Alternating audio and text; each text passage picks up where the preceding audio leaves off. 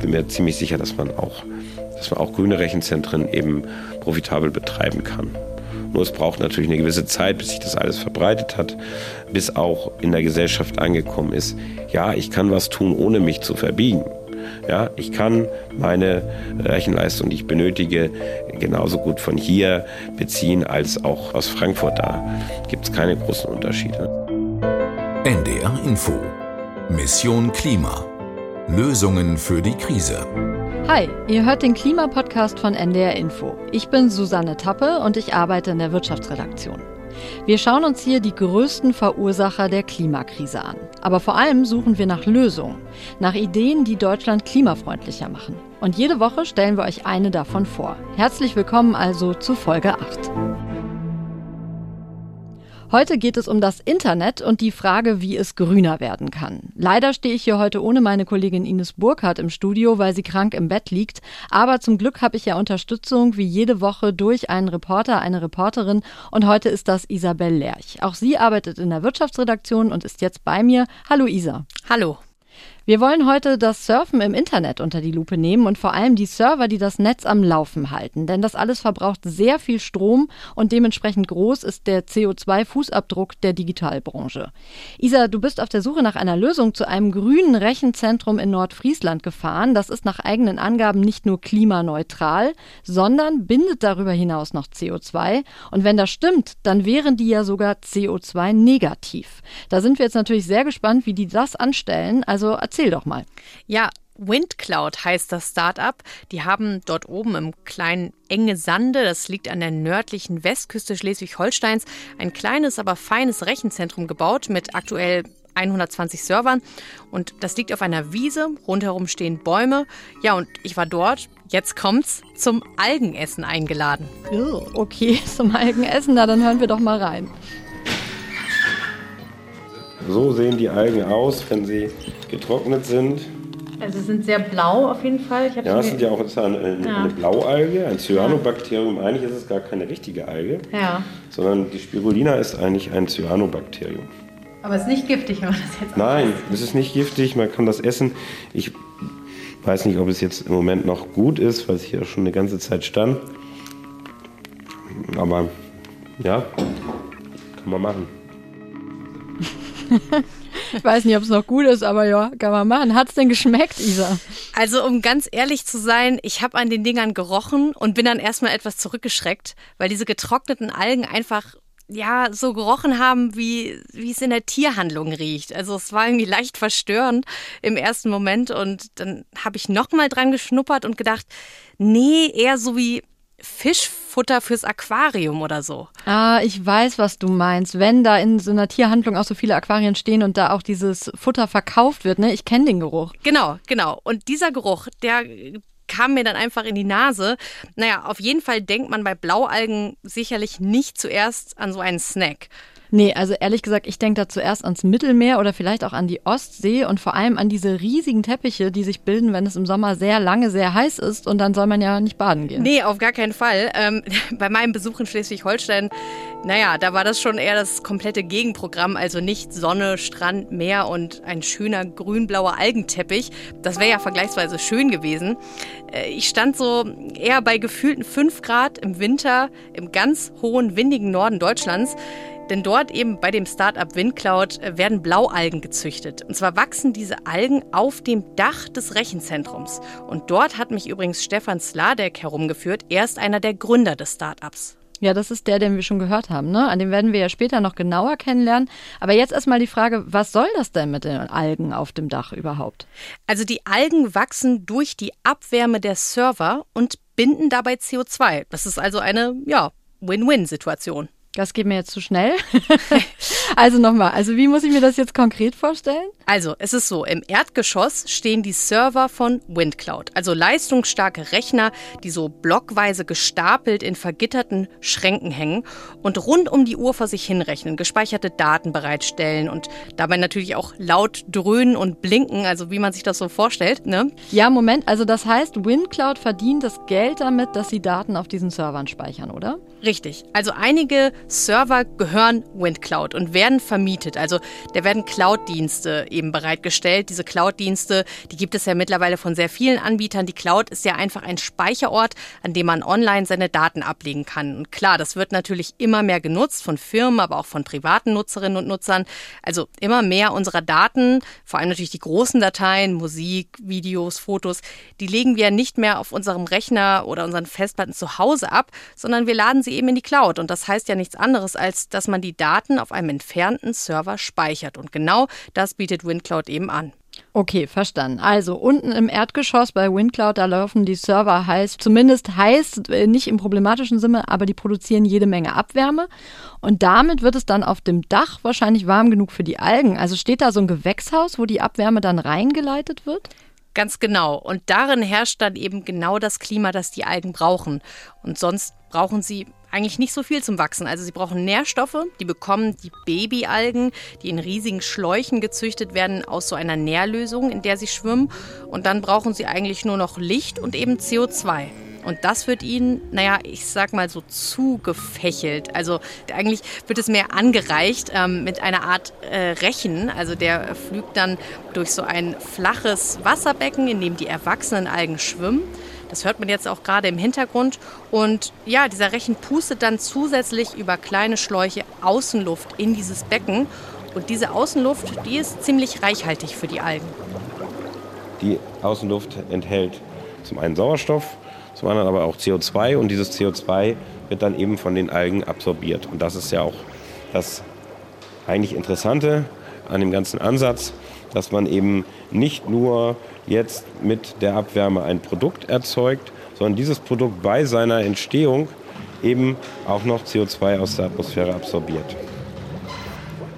Also wie vorhin gesagt, eine Win-Win-Situation. Und durch dieses CO2, also durch diese CO2-Aufnahme der Algen, ist das Rechenzentrum von WindCloud streng genommen eben nicht nur CO2-neutral, sondern sogar CO2-negativ. Also Algen und Rechenzentren, das ist auf jeden Fall eine ja, ziemlich abgefahrene Kombi. Algenzucht selber ist jetzt nichts Neues, Rechenzentren ist auch nichts Neues, aber die Kombination, das ist halt wirklich die, die Innovation oder das Neue daran. Von daher, ja, einfach zwei Dinge kombiniert, die eigentlich auf den ersten Blick nichts miteinander zu tun haben und die man auch überhaupt nicht zusammenbringt. Aber hier in dem Fall macht es halt auch wirklich Sinn, weil die Temperatur, die äh, dann im Rechenzentrum entsteht, ist genau die, der sich die Algen wohlfühlen. Jetzt muss man dazu sagen, Aktuell schwimmen da keine Algen, denn zurzeit legen sie bei WindCloud eine neue Generation dieser blauen Spirulina-Algen an. Deshalb konnte ich den Algenteppich selbst noch nicht bewundern, aber die Schläuche mit der Nährlösung, die hängen und der Rechen funktioniert, wie ich sehen und hören konnte. Und ja, jetzt wartet die Anlage auf die neue Zucht. Okay, also die nutzen die Abwärme, um damit Algen zu züchten, soweit so klar. Pflanzen binden ja nun mal CO2. Aber sag mal, ist das jetzt eher so eine Spielerei oder was bringen denn diese paar Algen auf dem Dach dann tatsächlich? Naja, klar geht es bei diesem Projekt jetzt nicht um eine massenhafte äh, Bindung von CO2. Dafür ist diese Algenfarm zu klein. Aber das Projekt von WindCloud, das hat Symbolcharakter. Also Stefan Sladek und sein Team, die wollen einfach zeigen, hey, das kann funktionieren. Also als eine Art Modellprojekt. Denn man muss sich mal klar machen, gut 90 Prozent der Energie, mit der Server betrieben werden, die bleibt normalerweise ungenutzt und entweicht unmittelbar in Form von Abwärme. Und dass man diese Abwärme nochmal für etwas Sinnvolles nutzen kann, das wollten sie eben bei WindCloud zeigen. Ja, und Algen, die binden nun mal unheimlich viel CO2. Unheimlich viel? Also sind die jetzt noch hungriger als andere Pflanzen? Nein, das kann man so nicht sagen, aber der große Vorteil von diesen Mikroalgen ist eben, dass sie unheimlich schnell wachsen. Also man kann dann die teilweise zweimal die Woche ernten und Dadurch wandeln sie einfach in dieser kurzen Zeit sehr viel CO2 in Biomasse um. Und Bäume, die brauchen da bekanntermaßen deutlich länger. Ja, und das Rechenzentrum, das ist auch in einer anderen Hinsicht sehr nachhaltig, denn es wird nämlich mit Strom betrieben, der zu 100 Prozent aus erneuerbaren Energien stammt. Also hauptsächlich aus Windkraft, denn davon gibt es da oben in Nordfriesland eine ganze Menge. Und deshalb ist der Weg eben kurz. WindCloud bezieht seinen Ökostrom zu 100 Prozent aus den Umspannwerken in der direkten Nachbarschaft. Ja, und das war auch der Gedanke einfach dahinter, dass man sich direkt dort ansiedelt, wo auch die Energie erzeugt wird. Ja, schon cool. Und du nimmst uns ja gleich auch mit ins Rechenzentrum. Darauf mhm. freue ich mich schon, weil man redet so viel über Rechenzentren. Ich war aber noch nie in einem drin. Also werde ich auf jeden Fall einen kurzen Blick mit dir da reinwerfen oder ein Ohr. Gerne. Aber bevor wir das machen, sollten wir vielleicht noch mal einmal ganz kurz sagen, warum uns das alles überhaupt so sehr interessiert. Und dazu kommt jetzt ein kleiner Faktenblock von mir. Das Internet und die digitale Datennutzung benötigen viel Strom und dieser wird in Deutschland bislang immer noch mehrheitlich aus fossilen Energieträgern wie Kohle und Gas erzeugt. Und durch deren Gewinnung und Verbrennung entsteht bekanntlich CO2. Rund zwei bis drei Prozent der globalen Treibhausgasemissionen werden laut einer aktuellen Studie der Universität Lancaster durch den Betrieb von Internet und Computern verursacht. Je nach Berechnung sind es sogar knapp vier Prozent. Zum Vergleich, der Anteil des Flugverkehrs an den weltweiten CO2-Emissionen lag vor Corona bei etwa 3 bis 5 Prozent, auch je nach Rechnung. Mit anderen Worten, unsere tägliche Internet- und Computernutzung, die ist ungefähr genauso klimaschädlich wie das Fliegen. Und dabei ist noch nicht einmal eingerechnet, dass auch bei der Produktion von Smartphones oder Laptops jede Menge CO2 entsteht. Ja, darüber macht man sich wohl beim E-Mail-Schreiben, Googlen oder auch beim Serienabend auf der Couch eher keine Gedanken, glaube ich. Genau. Und jetzt würde ich mir gerne diese Server von WinCloud nochmal genauer anschauen. Also, wie gesagt, ich war noch nie in einem Rechenzentrum drin. Ich kenne nur diese Bilder, vor allen Dingen aus Hollywood-Filmen mit hohen Schränken. Überall blinkt jede Menge Kabel. Meistens ist es düster. Mhm. Sah es denn so auch in Schleswig-Holstein aus? Ja und nein. Also so ein bisschen. Also zunächst mal Während ich da oben auf dem Dach des Rechenzentrums leicht gefroren habe, war das unten im Rechenzentrum selbst ganz anders. Also da muss man sich eventuell schon ein bisschen vorbereiten, bevor man in diesen Raum mit den ganzen Servern reingeht. Das hat mir Stefan Sladek erklärt. Also bevor wir da ja das Rechenzentrum betreten haben. Also die eine Seite ist warm, die andere Seite ist kalt. Also wenn man da so ein bisschen empfindlich ist, es gibt ja Menschen, die sind äh, so mit äh, warm und kalt äh, immer ein bisschen empfindlich. Also wenn wir jetzt reinkommen, ist es warm. Ja. Dann kommen wir in den sogenannten Kaltgang. Da ist es kalt und dann ist es wieder warm. Das klingt wie nach Sauna. Ja, so ungefähr. Ja, also das ist eben diese Abwärme, die die Server da erzeugen auf der einen Seite. Und damit die Server nicht schmelzen, wenn sie die ganze Zeit arbeiten, werden sie eben mit guter nordischer Luft von außen gekühlt. Das ist der Kaltgang auf der anderen Seite. Stefan Sladek hat sich dann jedenfalls erstmal seinen Mantel ausgezogen und ist im kurzärmeligen Hemd reingegangen. So, jetzt gehen wir mal rüber. Ich selbst blieb im Kapuzenpulli. Ich wusste ja nicht genau, was mich erwartet. Und dann waren wir bereit für diesen Raum mit den Servern. Aber die Temperaturen, die war nur das eine, was mir aufgefallen ist. Ich muss das jetzt hier ranhalten und ein Zahlencode eingeben. Und dann geht das auf. Also was mir eigentlich aufgefallen war, war eben dieses Licht. Wir haben hier so ein bisschen dieses LED-Licht hier. Das war so ein kaltes Blau, das sich über alles legte. Das sah so ja, leicht futuristisch aus. Das ist sozusagen die Beleuchtung, wenn hier keiner drin ist, wenn hier nicht gearbeitet wird.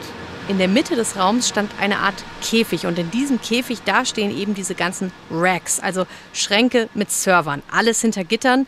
Gitter natürlich deshalb, damit die gute nordische Luft, die von außen eingeleitet wird, überall durchströmen kann und die Rechner kühlen kann. Sonst würden die natürlich schmelzen quasi, also überhitzen. Okay, also Sicherheitscodes, blaues Licht, es ist doch recht äh, viel Hollywood. Vielen Dank dafür.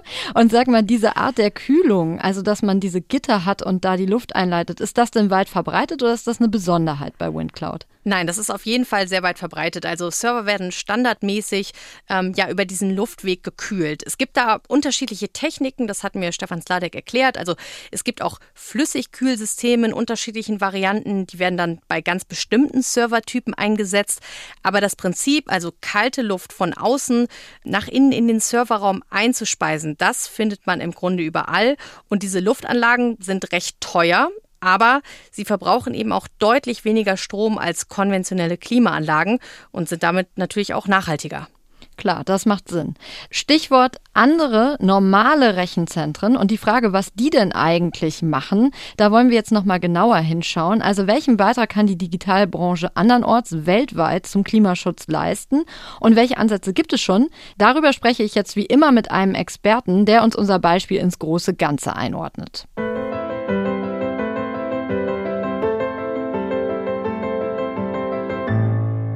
Heute ist uns Professor Tilman Santarius zugeschaltet. Er forscht und lehrt an der Technischen Uni Berlin unter anderem zum Thema nachhaltige Digitalisierung und ist damit also perfekt für all unsere Fragen. Hallo, Herr Santarius. Vielen Dank, dass Sie sich Zeit für uns nehmen. Gerne. Guten Tag. Hallo. Wir haben hier schon ganz viel gelernt zum Thema Digitalisierung heute, nämlich zunächst einmal, dass das alles natürlich sehr, sehr viel Strom frisst und vor allem die Rechenzentren dabei auch entscheidend sind, die das Internet ja am Laufen halten. Wir haben uns eine nachhaltige Variante in Schleswig-Holstein angeschaut. Da kommt der Strom vom Windpark nebenan. Die Server, die werden mit nordfriesischer Luft gekühlt statt mit Klimaanlagen. Und mit der Abwärme werden auf dem Dach des Rechenzentrums sogar noch Algen gezüchtet, die sehr schnell wachsen und dabei CO2 binden. Was meinen Sie? Sieht so die Zukunft aus? Ja, das ist sicherlich ein tolles Pilotprojekt, was man unbedingt skalieren sollte. Also daran können sich andere ein Beispiel nehmen. Ob es jetzt unbedingt die Algen sind, die gezüchtet werden, das ist nochmal eine zweite Frage. Man kann auch mit der Abwärme zum Beispiel Häuser heizen. Es gibt in Berlin äh, Bürogebäude, die nur die aus der Abwärme der Server im eigenen Haus die Büroräume noch ein bisschen wärmer machen. Das ist natürlich, natürlich ohnehin Niedrigenergie- oder Nullenergiehäuser. Das ist auch eine Alternative. Aber die Variante, die Sie hier nennen, die steht ja für ein Wirtschaften im Kreislauf. Und das ist absolut der Weg in die Zukunft. Auch die Digitalisierung, die digitale Technik muss so gut wie möglich im Kreislauf wirtschaften, also erneuerbare Energie nutzen und dann aber auch die Abwärme noch weiter verwenden, als Rohstoff betrachten für weitere Dienstleistungen. Mhm. Die Firma Windcloud macht das ja bisher in einem sehr kleinen Maßstab. Sie sprachen das gerade schon an mit dem Skalieren. Inwieweit ist denn dieses Modell übertragbar auf die großen Player, also Google, Microsoft, Apple und wie sie alle heißen? Beziehungsweise was machen die vielleicht schon, um das Klima zu schützen? Also inwieweit das übertragbar ist, ist eine sehr gute Frage. Das sind ja gigantische Rechenzentren, die da teilweise entstehen. Jetzt wurde zum Beispiel gerade in Luxemburg eins gebaut, was irrsinnige Ausmaße hat. Entsprechende Strom, Wasser, Platzverbräuche, also auch Fläche wird natürlich da versiegelt. Ich weiß nicht, ob die Zukunft darin besteht, viele kleine Rechenzentren zu haben und die dann eher so zu betreiben wie die Firma Windcloud oder ob man auch die großen dann entsprechend so umbauen oder konzeptionieren kann, dass sie im Kreislauf fahren. Da bin ich kein Experte zu. Was die Firmen jetzt machen, ist, dass sie vor allen Dingen mit Ökostrom ihre Rechenzentren äh, versuchen zu betreiben. So zumindest Google, die sich da sehr ambitionierte Ziele gesetzt haben. Auch Apple und Facebook sind da gar nicht schlecht. Das reicht aber nicht, weil es natürlich nicht sein kann, dass weiterhin die Stromverbräuche aus den Rechenzentren in die Höhe schnellen, aber weil dort ein wachsender Markt ist, sagen, wir machen das mit Erneuerbaren, denn entsprechend stehen dann ja weniger erneuerbare Energien für andere Anwendungen zur Verfügung, äh, wo dann quasi mehr Kohlestrom aus der Steckdose kommt. Das heißt, insgesamt muss es auch darum gehen, die Stromverbräuche aus diesen Rechenzentren möglichst gering zu halten. Hm, verstehe. Ich habe gelesen, dass für die Klimabilanz ja auch nicht nur das Rechenzentrum entscheidend ist, sondern zum Beispiel auch, wie die Daten vom Rechenzentrum zu mir übertragen werden. Also das Surfen mit dem Smartphone im Internet über mobile Daten zum Beispiel ist schlechter fürs Klima als die Nutzung von WLAN. Sollten denn dann nicht Kommunen eigentlich allen ihren Bürgern schon mal überall kostenloses WLAN anbieten, damit ich das eben auch nutzen kann und so schon mal ein bisschen das Klima schützen? Also zunächst erstmal ist richtig, die Emissionen aus den Übertragungsnetzwerken unterscheiden sich sehr stark. Glasfasernetz ist da am effizientesten. Das schlägt bei einer Stunde Videostreaming, äh, schlägt das ungefähr mit zwei Gramm CO2 zu Buche. Das sind jetzt Durchschnittswerte, die das Umweltbundesamt mal berechnet hat. Demgegenüber ist so ein 4G LTE Mobilfunknetz, schlägt damit 13 Gramm zu Buche, also hm. sechsmal so hoher Anfall von Emissionen. Und insofern ist WLAN natürlich günstiger, da haben Sie recht. Aber wenn jetzt alle Kommunen kostenloses WLAN äh, 24-7 bereitstellen, dann wird auch mehr nachgefragt werden. Wir müssen also auch immer die Rebound-Effekte einberechnen. Ähm, je günstiger das wird, je schneller das Netz wird und wenn es dann auch noch überall flächendeckend verfügbar ist, dann werden das die Leute mehr nutzen. Und dann haben wir zwar relativ gesehen Einsparungen erzielt, aber in absoluter Hinsicht dürfte dann die Nachfrage wieder steigen. Und das ist ja nicht das, was wir wollen. Mir ist neulich auch noch der Begriff nachhaltiges Programmieren begegnet. Was verbirgt sich denn dahinter?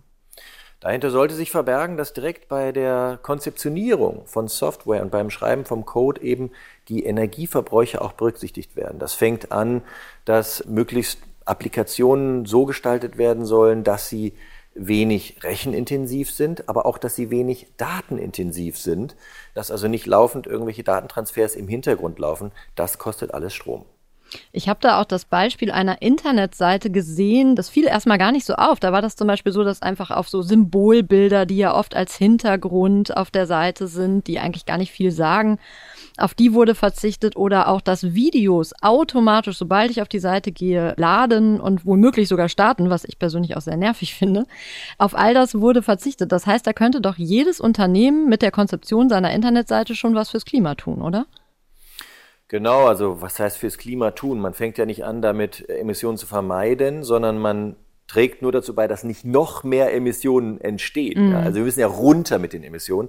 Aber Sie haben völlig recht, der Trend geht dahin, dass immer mehr Videos eingebunden werden ins Internet, eben auch im Bereich Marketing, aber auch bei uns Nutzerinnen und Nutzern ne, auf äh, Social Media. Da werden immer mehr Videos hochgeladen.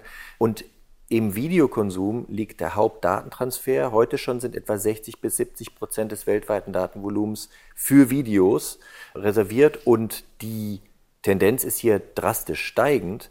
Das heißt, alles, was wir tun, damit nicht noch mehr Videos laufend sich in unseren Alltag einspielen, trägt zumindest mal dazu bei, dass die Emissionen nicht weiter steigen. Sie sprechen ja gerade mit Social Media auch schon meinen ganz persönlichen Internetkonsum an. Wenn ich den jetzt klimafreundlicher gestalten möchte, hätten Sie da vielleicht mal so drei Tipps für mich, die sich vielleicht einigermaßen leicht umsetzen lassen, sodass man es auch wirklich macht, wie man da Emissionen sparen kann? Ja, also der erste Tipp wäre erstmal ganz allgemein Ökostrom beziehen, denn Digitalisierung ist immer mit Stromnachfrage verknüpft und dann sollte diese wenigstens nachhaltig sein. Der zweite Tipp könnte eben darin liegen, darauf zu achten, dass man Anwendungen nutzt, die möglichst Datensuffizienz, datensparsam sind. Ja, das ist gar nicht so ganz leicht rauszukriegen, aber zum Beispiel ein Vergleich von verschiedenen Social-Media-Plattformen, da gibt es auch Studien im Netz, die zeigt, dass TikTok unheimlich datenintensiv ist. Mit den ganzen ähm, Videos. Hm mit den Videos, aber eben auch mit den Hintergrundinformationen, ne, den ganzen, alle 30 Sekunden sendet äh, TikTok äh, die Standortinformationen von uns an das Unternehmen. Also da gibt es jede Menge Datenströme im Hintergrund, die sind auch dafür verantwortlich. Und dann natürlich letztendlich auch, wie ein Unternehmen seine Datentransfers über welchen Rechenzentren und welcher Software abwickelt, spielt eine Rolle und andere Social-Media-Plattformen schneiden da besser ab. Also hier darauf achten, welche Anwendungen nutze ich und wie datenintensiv sind die eigentlich. Und es gibt häufig auch Varianten, die ähm, offline funktionieren. Also zum Beispiel, viele Menschen benutzen Google Maps, aber wenn man OpenStreetMap verwendet, dann lädt man sich die Karten einmal runter und dann äh, funktioniert die ganze Berechnung der Navigation offline, also auf dem Endgerät. Und das spart eben auch eine Menge Daten. Und der dritte Tipp wäre dann vielleicht einfach mal ein bisschen hinterfragen, ob nicht an der einen oder anderen Stelle ein Digital Detox ganz sinnvoll ist. Wir haben uns ja durch die Corona-Lockdowns alle angewöhnt, noch viel digitaler unterwegs zu sein als vorher. Ich glaube aber, dass die Zufriedenheit im Leben gar nicht unbedingt immer nur mit der Menge der digitalen Kommunikation steigt, sondern wenn man da vielleicht das ein oder andere Mal ganz drauf verzichten kann, hat man was fürs Klima getan und möglicherweise auch für seine Lebenszufriedenheit. Jetzt haben wir ganz viel problematisiert äh, und darüber gesprochen, ähm, welche negativen Folgen die Digitalisierung fürs Klima birgt. Aber wenn Sie gerade die Corona-Zeit ansprechen, das alles hat ja auch dazu geführt, dass man zum Beispiel nicht mehr so viel zu Konferenzen fliegt und zu Meetings fährt, sondern dass das digital stattfindet. Ist das an der Stelle dann nicht hilfreich fürs Klima? Ja, unbedingt. Das haben wir ja gesehen in den Corona-Lockdowns. Da sind natürlich die Stromverbräuche durch Videokonferenzen hochgegangen, aber es wurde unsäglich viel mehr eingespart an Emissionen, weil man eben den physischen Transport auf der Straße, in der Bahn oder eben noch schlimmer im Flieger vermeiden kann. Also wenn ich jetzt mal vergleiche, eine, einen Flug von äh, Berlin nach Stuttgart, da kann man mit einer Videokonferenz über 99 Prozent der Emissionen einsparen. Und selbst eine Bahnreise von Berlin nach Stuttgart, da kann man mit einer Videokonferenz noch über 90 Prozent der Emissionen einsparen. Also überall da, wo wir das Reisen, den Pendelverkehr vermeiden können und stattdessen die digitale Variante wählen, tragen wir eine Menge zur Emissionsreduktion bei. Und geht dieses Potenzial der Digitalisierung für den Klimaschutz denn nicht auch noch über Videokonferenzen hinaus? Es wird doch auch ganz viel geredet über Smart Homes, die den Energieverbrauch selber steuern, schlauer als ich das könnte oder wollte. Oder auch vernetzter Straßenverkehr, wo dann eben auch Digitalisierung dabei hilft, dass der Verkehr fließt und dadurch weniger CO2 produziert wird von den stehenden Autos etc oder auch intelligente Stromnetze, die wir ja für die Energiewende brauchen. Also wie schätzen Sie das ein? Ist da noch ganz viel Potenzial dank Digitalisierung? Ja, da ist Potenzial, aber die Herausforderung besteht darin, dass das Potenzial nicht einfach nur durch ein Mehr an Digitalisierung realisiert wird. Ich bringe mal das Beispiel Smart Homes. Hier zeigen einschlägige Studien, dass man da bis zu 30 Prozent seiner Energiekosten im Haushalt mit sparen kann. Und ich glaube dass denen auch, dass das theoretisch so sein könnte. Aber wir haben uns auch angeguckt, wie das im Durchschnitt von 500 Smart Homes in Deutschland aussieht. Da sind so viele Geräte in den Smart Homes versammelt, dass äh, ne, durchschnittlich zwölf Geräte hat so ein Smart Home in Deutschland, dass dort dann wieder an anderer Stelle mehr Stromnachfrage anfällt und sich so alles in allem die Energieeinsparung beim Heizen mit der Stromnachfrage komplett nivellieren. Also wir haben da ein Nullsummenspiel. Die Smart Homes tragen derzeit nicht zum Einsparen von äh, Energienachfrage oder Emissionen bei. Genauso im Straßenverkehr. Ne? Potenziell haben Sie völlig recht. Wenn man hier den Verkehr in einen besseren Fluss bringt, dann spart man natürlich gegenüber Stop and Go äh, Emissionen ein. Aber je flüssiger der Verkehr fließt, desto mehr fahren halt auch die Leute, desto mehr Logistik wird auch auf die Straße verlagert. Das Bundesverkehrsministerium hat in der letzten Legislaturperiode das sogar eingeplant und gesagt, wir müssen den äh, Verkehrsstrom in Deutschland flüssiger machen, damit der noch wachsen kann bis zum Jahr mhm. 2030. Also hier sind dann die Wachstums- und Rebound- und Nachfrageeffekte negativ, wenn man das mit Digitalisierung alles smarter macht. Und insofern muss man eigentlich zwei Sachen verfolgen. Man muss einerseits diese digitalen Potenziale erschließen und gleichzeitig Maßnahmen einführen, die eine Mehernachfrage und Wachstum im Zaum halten.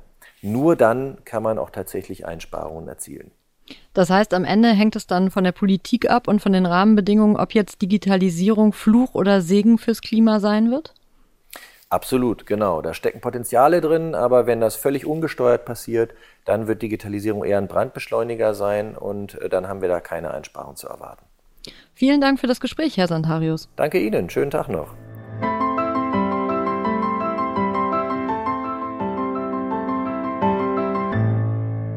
Ja, also Tilman Santarius sagt auch, ähm, die Menge an Daten und die Menge an Energie, die dafür nötig ist, die von A nach B zu übertragen, beides wird auf jeden Fall steigen, weil einfach immer mehr digital läuft. Das könnten schlechte Aussichten für den Klimaschutz sein, wenn man das nicht reglementiert.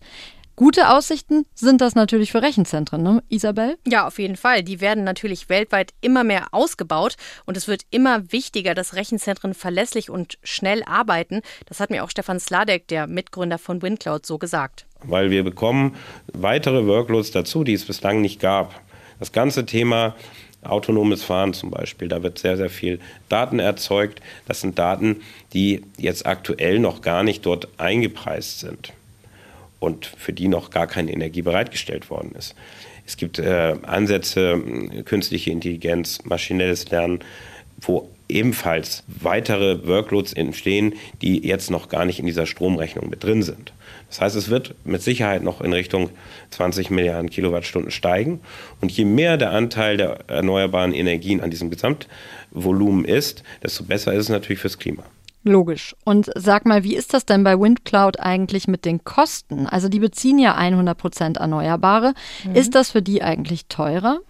Nein, tatsächlich nicht. Und das liegt eben an ihrem Standort, weil WindCloud letztendlich die Energie genau dort verbraucht, wo sie auch erzeugt wird. Das heißt konkret, sie beziehen den Strom direkt von den Umspannwerken, von den Windkraftanlagen dort vor Ort. Und das heißt, der Strom wird nicht ins öffentliche Netz eingespeist und deshalb sparen sie sich das Netzentgelt, das ja rund ein Viertel des Strompreises ausmacht. Also grün heißt nicht gleich teurer, wenn nebenan ein Windrad steht.